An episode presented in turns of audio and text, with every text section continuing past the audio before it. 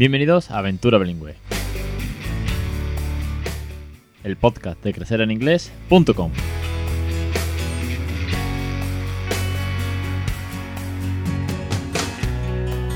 Capítulo 147, 11 de abril de 2019. Muy buenas, mi nombre es Alex Perdel y esto es Aventura Bilingüe. Ya sabéis, el podcast sobre bilingüismo en todas sus facetas: en cuentos, canciones, consejos, rutinas, entrevistas, neurociencia, docencia, educación infantil. Madre mía, de todo eso y mucho más lo, de lo que hablamos aquí y sobre todo también del verdadero protagonista de esta aventura, que es mi hijo, y que muchas veces ha participado con pequeños audios que yo he sacado y sobre todo lo tenéis en los cursos, los cursos para aprender a crear bilingüe que tenéis en crecereningles.com, la suscripción a través de la cual tenéis acceso a más de 100 vídeos con... Bueno, pues con el bilingüismo desde el embarazo hasta Playground, hasta un gran hermano que es en casa, ahora estamos con el curso precisamente ya pues con tres años de eh, tareas y que hacer es diario de bueno para enseñar a los peques desde muy peques en inglés a cómo recoger, lavarse los dientes, eh, cruzar la calle con cuidado, ese tipo de obligaciones que tienen que tener desde muy peques para que poco a poco vayan teniendo una, una buena educación en casa y todo esto además lo hacemos en inglés, lo cual no deja de ser mucho más divertido mucho más complicado al mismo tiempo, pero bueno, ahí reside esta loca aventura. Hoy tengo una entrevista muy chula que tenía muchas ganas de hacer y tengo que darle paso nada más y nada menos que a Mari Carmen Pérez, que es la seño de Raúl en el cole. Mari Carmen, muy buenas tardes y bienvenida. Hola, buenas tardes, bienvenido. Eh, Mari Carmen, antes que nada, preséntate a ti misma, cuéntanos como profesional de la docencia, cuántos años llevas en esto de trabajar con los peques y además tengo entendido, bueno, ya sé que trabajas desde 3 hasta 5 años. Bueno, cuéntanos un poquito de, de tu experiencia en el aula. Pues como has dicho, me llamo Mari Carmen Pérez y soy profesora de educación infantil en este cole y llevo ya pues 11 años trabajando como tutora de todos los ciclos de infantil. Y, este año pues hemos empezado un, nuevo ciclo con el curso que está donde está Raúl. Y la verdad que encantada. Es un curso bastante, bastante simpático y unos niños muy lindos y nada, vamos a aprender un montón. Te quería preguntar, antes que nada, antes de, de, hablar un poquito, que la idea es que me cuentes un poquito de Raúl, cómo es en el aula, a nivel sobre todo, bueno, pues de lo que nos abarca en este podcast, que es el bilingüismo, qué es o cómo se trata el bilingüismo en este centro, que sé que es un centro bilingüe, y qué, cosas dais en el aula, qué cosas se dan más adelante, hasta dónde llega, cómo, cómo lo enfocáis. Pues mira, el tema del bilingüismo en el cole eh, hace poco que se ha implantado, porque como todos sabemos la normativa del bilingüismo de los centros bilingües, y ahora mismo tenemos bilingüe la parte de primaria y secundaria. La parte de infantil todavía no está eh, bilingüe. Eh, entonces, como dentro de poco eh, se va a concertar el bilingüismo para la etapa de infantil. Nos estamos preparando, los profesores de infantil, eh, para cubrir esos puestos de, educación de bilingüe. Eh, entonces, desde infantil queremos empezar a trabajar todo lo que es el nivel, el inglés a nivel de bilingüismo, Primero empezamos, por supuesto, con cosas muy básicas, este, vamos, como estamos en tres años ahora, eh, cosas básicas. Tenemos también un libro, eh, un libro de la editorial eh, Anaya, y vamos trabajando todos los temas que se todos los temas que vienen en el libro. El tema viene, el libro viene dividido en ocho temas y se trata de una historia de unos niños que quieren disfrazarse. Entonces, en cada tema se disfrazan de una cosa y se trabaja el tema de ese vocabulario. Pues, por ejemplo, quiero ser granjero. Pues el niño se viste de granjero y a partir de ahí va saliendo vocabulario de granja, animales, plantas, huertos, etcétera.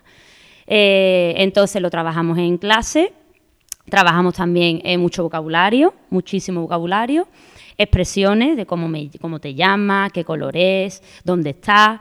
Eso lo vamos introduciendo poquito a poco, pero más a nivel oral.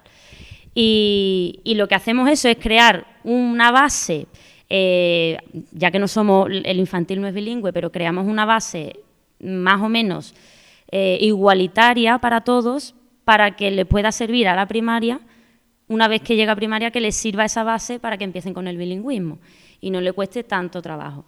¿Vale? Aún así, claro, mm, es el paso de infantil sin bilingüe a primaria con bilingüe es complicado. Pero bueno, nosotros intentamos crear esa base para que no les cueste tanto trabajo ni a los alumnos ni a los, ni a los profes, claro. Interesante lo que cuentas porque, eh, por un lado, eh, tengo casos y muchos de los oyentes ya lo saben, lo hemos visto en el grupo en Facebook que tenemos, que llegan niños a infantil, a partir de 5 o 6 años, y se encuentran con que de pronto tienen asignaturas completamente en inglés, que te hablan de los ríos, de las plantas, como siempre decimos de Science, y no tienen ni idea del vocabulario, con lo cual es un choque muy duro después de un niño que es monolingüe desde hace seis años y que nunca ha trabajado con el inglés, con lo cual eh, agradezco que el centro se tome, eh, sin ser concertado todavía la parte de infantil, que ya se vaya trabajando el vocabulario, así que es, es muy importante y sobre todo bueno que haya con un poco de algo lúdico, como puedan ser pues personajes que se disfrazan, que cuentan, que sean historias que no sean solamente la generación nuestra de la GB del come, came, come, run, run, run, que aquello, pues, verbo tú bien la pizarra y decías tú, bueno, ¿y esto es inglés? Bueno, igual en el futuro será inglés, ahora mismo mi cabeza seguro que no.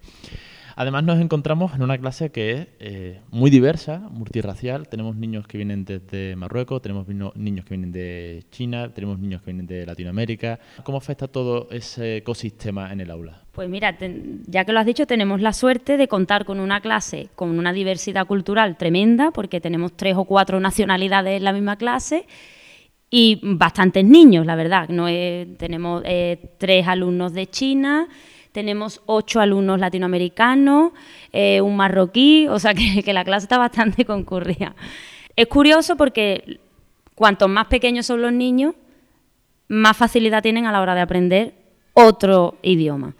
Entonces, a ellos les resulta muy fácil porque además en casa ya tienen su propia lengua materna. Por ejemplo, el alumno marroquí, en su casa hablan mm, marroquí y francés. Entonces, con lo cual yo aquí le estoy hablando en español y las veces que damos inglés, pues entonces ya son cuatro idiomas ese niño. Entonces, mm, la verdad que la riqueza, la riqueza del lenguaje es estupenda. Y, ellos lo aceptan bien porque mm, ya te digo que cuanto más pequeño, más fácil para ellos. Eh, los alumnos, los alumnos chinos le pasa exactamente lo mismo. Lo que pasa que lo que le pasa a los chinos es que algunos vienen directamente de hace 6, mm, 7 meses de China y no han hablado español en su vida. Entonces llevan aquí en Sevilla eh, el tiempo de lo que llevamos de curso y algunos sí que es verdad que todavía no entiende el español más o menos, pero a la hora de hablarlo le cuesta. Pero sí que es verdad que con el inglés mm, tienen esa facilidad y lo aprenden rápido. El vocabulario de inglés para ellos es, bastante, es bastante fácil. Y para los alumnos latinoamericanos lo mismo. Entonces, mm, pienso que el inglés a, edades tempranas es mucho más fácil de, aprenderlo que, luego más tarde. Y vamos con, el protagonista de esta aventura, como siempre digo, que no soy yo, aunque yo lo transmito, él cada vez participa mucho más, en los cursos lo veis jugar, lo veis cantar cuentos o contar los cuentos conmigo, jugar y demás. ¿Cómo es Raúl en clase con respecto a este idioma? Ya sabemos que a un niño bueno, que le cuesta, es muy tímido, pero cuando coge confianza eh, es un amor, pero practica el inglés en clase, porque claro, la clase, salvo cuando tenéis el periodo del vocabulario, de los juegos en inglés, el resto es todo en español.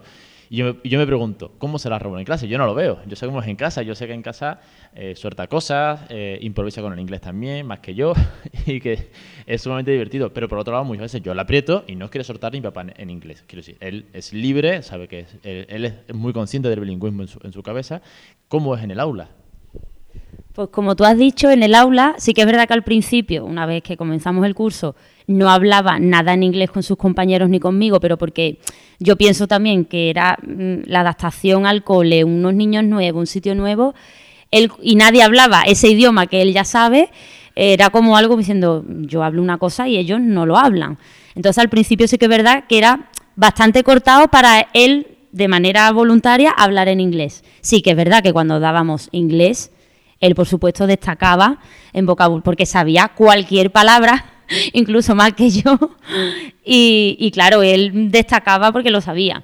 Pero es verdad que a medida que ha ido avanzando el curso, él se ha soltado y de manera natural y sin nadie forzarle y sin nadie decirle nada, él habla, le cuenta cosas en inglés a sus compañeros. Claro, los demás, por supuesto, se quedan mirándolo diciendo, no te he entendido. Y me preguntan a mí, señor Raúl, no entiendo lo que ha dicho, ha dicho algo en inglés. Entonces, es curioso ese, esas reacciones que tienen los demás, pero también es curiosa la reacción de Raúl, que él solo canta en inglés o le dice cosas en inglés, pero siempre de manera natural, algo totalmente voluntario, que a él le sale, porque a lo mejor en ese momento ni se está acordando que está en la clase, ni se está acordando que yo estoy delante, eh, ni se está acordando que los demás niños no saben inglés. Pero es bastante curioso. Sí que es verdad, eh, lo hemos contado muchas veces en el podcast, que es que Raúl tiene palabras que solamente ha escuchado en inglés. Si de, de, de bebé, él en casa nunca escuchó chupete. Siempre fue el dummy y napi el pañal. Porque mamá acompañó, bueno, a mamá le hizo gracia esas palabras y esas dos siempre fueron en inglés. Claro, hay veces que cuando me pregunta algo que no conoce, un objeto nuevo que aparece por, por casualidad, y me dice, ¿cómo se llama? Yo se lo digo en inglés. O una fruta, por ejemplo. Eh, nos ha pasado con muchas frutas. ¿Cómo se llama esta fruta? Pues, por ejemplo, otro día un melocotón. Bueno, otro día. Hace, hace tiempo, un melocotón. Isa peach, honey, isa peach. Claro, pues para él siempre va a ser peach, salvo que llegue alguien y le diga, no, no, esto también es un melocotón. Entonces, claro, es normal que muchas cosas la suerte. Ahora, que tú me cuentes que además eh, ya canta, juega, interactúa con sus compañeros en inglés, es cuanto menos curioso porque es lo que bien decía, es la naturalidad llevada al momento de que ya se relaja, ya está con sus compañeros.